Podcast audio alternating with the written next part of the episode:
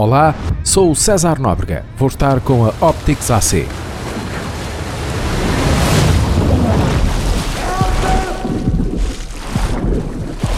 Não gosto nem nunca gostei de palhaços. Não é que sofra de coldrofobia, mas gente com a cara pintada, nariz vermelho, sapatos e roupa muito grandes e coloridos deixam-me desconfortável. Os psicólogos dizem que é uma fobia normal, que habitualmente ataca em criança e continua para a idade adulta. Contudo, é impossível passar-lhes ao lado. Estão na literatura, no cinema, uma presença constante nas histórias de horror. Concentremos-nos nas salas escuras. O mais perturbante de todos é Pennywise, uma personagem criada em 1986 por Stephen King e que já foi adaptado ao cinema várias vezes. Esta última é das mais assustadoras.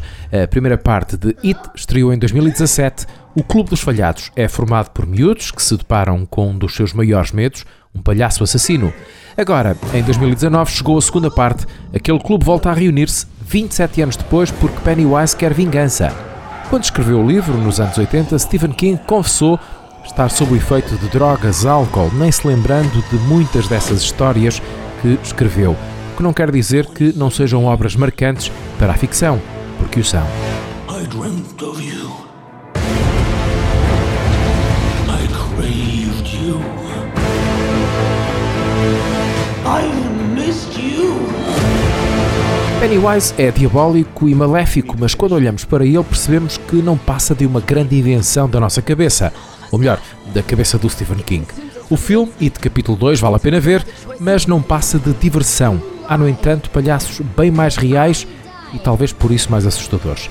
Os exemplos são muitos. O Capitão Spaulding, no filme de Rob Zombie A Casa dos Mil Cadáveres, Twisty, de American Horror Story, passando por Clown Doll, de Poltergeist, o palhaço triste, da balada triste de trompeta do espanhol Alex de la Iglesia.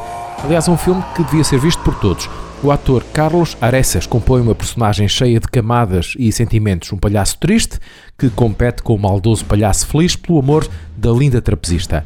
Violento, com uma fotografia fantástica, balada triste de trompeta, anda entre o surrealismo de Jodorowsky e a humanidade de Fellini do documentário Os Palhaços. Foi assim que o descreveu a revista Variety em tempos. Uma obra-prima louca, com os palhaços a serem a parte má das nossas vidas.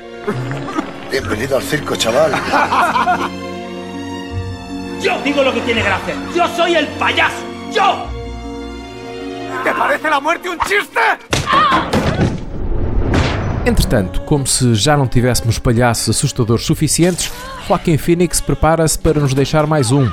Os cinemas recebem Joker, o eterno inimigo de Batman. Já teve muitas encarnações, de Jack Nicholson no brilhante Batman de Tim Burton, para mim, o melhor deles todos, por estar mais perto da banda desenhada como eu me lembro dela.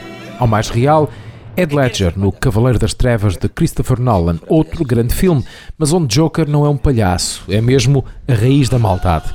Joaquin Phoenix juntou-se a Todd Phillips, pinta a cara, coloca o nariz vermelho para ser palhaço durante o dia e comediante durante a noite, sendo que o mundo está muito mais negro eh, que os Donald Trumps, os Boris Johnsons, os Bolsonaros deste mundo nos querem fazer parecer.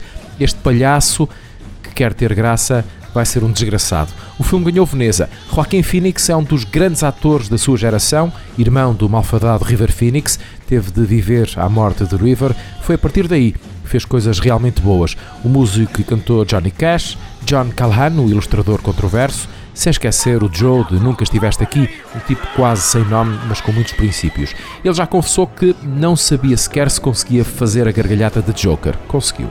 Já se fala em Oscar, o primeiro, depois de três nomeações. Todd Phillips e Joaquin Phoenix reinventam um dos maiores vilões da história da BD e são muito bem capazes de terem dado um novo caminho aos filmes de super e de anti-heróis. Uh, Murray, one small thing. Yeah. When you bring me out Can you introduce me as Joker?